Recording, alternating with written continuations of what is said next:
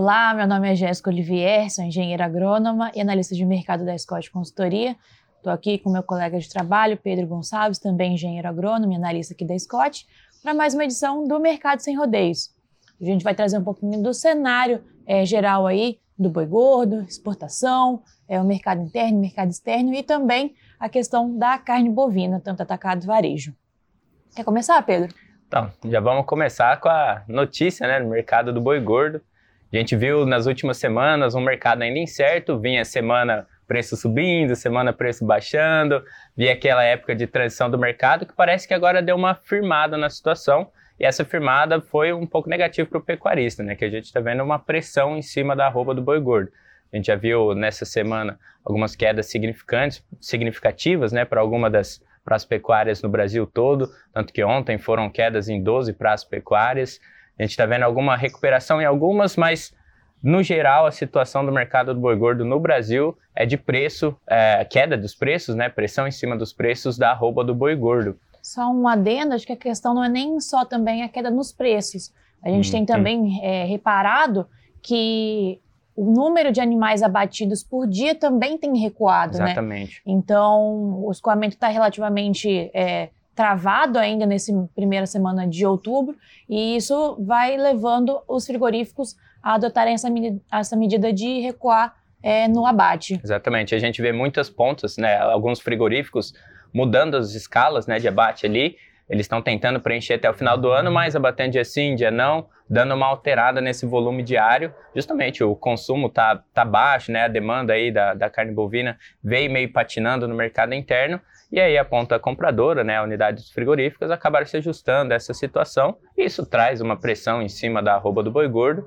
também vindo pelo mercado de exportação. A China ali com as negociações um pouco mais duras né, em relação, tanto que a gente viu um estreitamento do ágio do mercado interno para o mercado de exportação. Na questão da vê... arroba do boi gordo, né? Exatamente, a gente vê é, esse ágio meio estreito já para... A gente viu em São Paulo 280 né, para o mercado interno e 285 para o mercado Sim. de exportação, um ágio de 5 reais. O né? ágio que antes era, chegava a ser 20, 25, uhum. até 30 reais por arroba, diminuindo. Tem algumas praças até que é, paga-se o mesmo pela arroba de mercado Exato. interno quanto de mercado externo. Exatamente, tanto que algumas unidades estão usando né, o, o China justamente só para escoar o, o, animal que tem abatido ali, que no mercado interno às vezes acaba não conseguindo consumir, essa patinada que eu tinha falado anteriormente, eles usam o mercado de exportação para dar essa escoada aí na, na situação. E aí, a gente passando para a reposição, que é um, uma das pontas dessa cadeia, cenário veio receoso também, né? Os pecuaristas Sim. continuaram ali, putz, o mercado do boi gordo vem seguindo nessa derrapada, mercado de reposição acompanha ali. A gente já viu, acho que esse ano a gente não falou em nenhum momento do mercado aquecido na reposição. Sim, sempre gente, os preços em queda, né? Exatamente, e essa última semana não foi diferente. A gente viu um recuo de 0,4% em todas as cotações, de todas as categorias. É, e estados. E estados da Scott Consultoria, né, do levantamento que a gente faz. E isso vem com uma oferta muito grande, né? A gente veio a retenção de fêmeas dos últimos anos, acabou gerando aí uma oferta maior no mercado de reposição de bezerros isso é o ciclo pecuário, né? E aí a tendência agora com essa oferta muito grande de pressionar ainda, continuar pressionando Sim. os preços. O que pode acabar parando essa derrapeira aí de, de preço, né? uhum. né? No longo prazo, obviamente, nos próximos dois, três, quatro meses, seria a questão da capacidade de suporte das pastagens, né? Exato. Agora, com o retorno das chuvas, as pastagens continuam ainda relativamente é, ainda secas em muitos lugares, mas é, daqui para frente a tendência é só melhorar. Então, o vendedor pode acabar é, conseguindo ter um aporte melhor para segurar esses animais na fazenda e brigar um pouco mais pelo preço, né? Exatamente. Chegando aí começo do verão, né? A gente está na primavera ainda, chegando o verão, começam as chuvas de fato, né?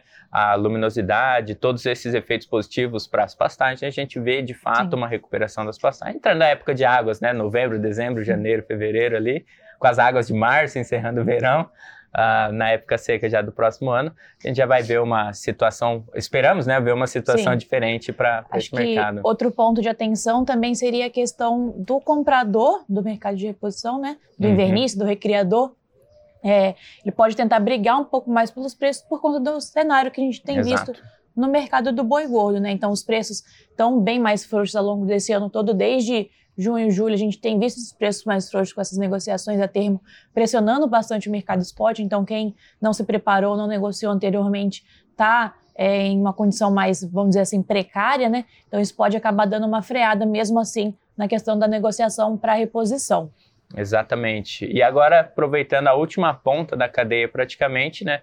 A gente vê o consumo de carne. A expectativa é que esse fim de ano venha com uma melhora no consumo. Sim. É, o final de ano é marcado aí 13 terceiro, recebimento dos auxílios, os empregos temporários, né, das épocas de final de ano, os feriados, né, Natal, a gente tem ali, o Ano Novo também costuma movimentar bastante a situação econômica, a gente vê uma diminuição do desemprego no, uhum. no país, uma situação econômica melhorando. Isso Sim. traz uma boa expectativa para esse Com consumo. Certeza. Quando... Entretanto, até é, agora, a gente exatamente. tem visto um cenário um pouco mais patinando, né? A gente tem produzido mais carne esse ano, isso é um fato, a gente tem abatido mais animais, é, os dados do IBGE mostram abates uhum. é, bem expressivos nos últimos, nesse primeiro semestre, né? Deve continuar com esses dados aí para os outros dois semestres, para os outros, para o semestre atual. E mas mesmo assim a gente ainda vê a questão da, das, das, unidades frigoríficas com os estoques muito altos, né? Exato. As câmaras frias abarrotadas de carne. Então tem esse, esse viés ainda que a gente espera uma melhora. É fato que é sazonal, né? Essa melhora final de ano sempre acontece, mas ela pode não ser tão expressiva, expressiva. como nos outros anos. Exatamente. A gente vê, né, a, tanto trabalhando em margens, a, a ponto final, né, o atacado ali, o varejo, mesmo com essa expectativa de consumo maior, eles não preveem um aumento da margem, muito porque não sabe ainda como que vai ser essa situação, se pode jogar para cima, e também tem a situação da pressão em cima do mercado do boi gordo. Que aí com essa pressão, né, o, o mercado do boi gordo vem numa queda e aí as margens ali podem trabalhar no mesmo patamar. Então a gente não espera algumas altas nos preços aí da, do ponto final da carne desossada no caso. E aí, trabalhando na situação da exportação, né? Isso. A gente falou do mercado interno, agora tem um mercado de exportação.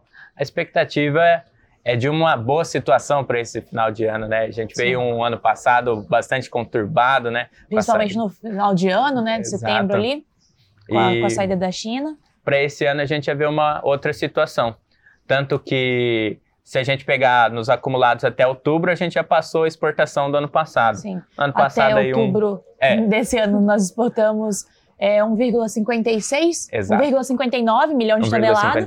E ano passado foi 1,56. Então, no ano todo, né? Então, comparando até a segunda semana de outubro é, para carne bovina in natura e comparando o ano inteiro de 2021, a gente já ultrapassou. Teve aquela questão da China parando, uhum. então, nos meses ali de outubro, novembro, e o início de dezembro a gente não exportou tanto, né? Mas é, o cenário é relativamente positivo. A gente pode acabar exportando até 190, 200 mil toneladas nesse mês, como milhões, né? foram. Né? Ah, nesse é, mês. É, e aí, somado foram no final do ano. Nos últimos dois meses. Isso aí é a nossa expectativa, né? Da Scott Consultoria, a gente já fez alguns cálculos. Expectativa para ficar esse ano em volta de 1,8 milhão de toneladas até 2 milhões. A gente até produziu algum material para as nossas redes sociais. Quem quiser acompanhar, inclusive, arroba Scott Consultoria, Instagram, Facebook, Twitter, entre outros. A gente sempre acaba falando dessa situação. Sim. E aí todo mundo vem perguntar, a China vai sair, não vai? Não, a China não vai sair do mercado, eles estão sendo um pouco mais duros né, na negociação. Por causa Mas da negociação situação. de preço, né? Exatamente, a situação é apenas o preço. Questão de volume, a gente não vê uma diminuição brusca igual todo mundo estava prevendo aí nesse último período. Então, situação positiva para nossas exportações aí, ainda nesse final do ano. Temos aí é, o resto de outubro, novembro e dezembro ainda para entrar na soma. Então, já vai ser uma situação muito melhor que foi no final do ano passado, muito melhor que o ano passado todo, né, na situação geral. Vamos ver aí como que vai ser esse mercado consumidor, principalmente o mercado interno aí, para esse final de ano também. Acho que cobrimos tudo. Acredito que sim também. Muito obrigado a todos e até a próxima. Até a próxima, pessoal.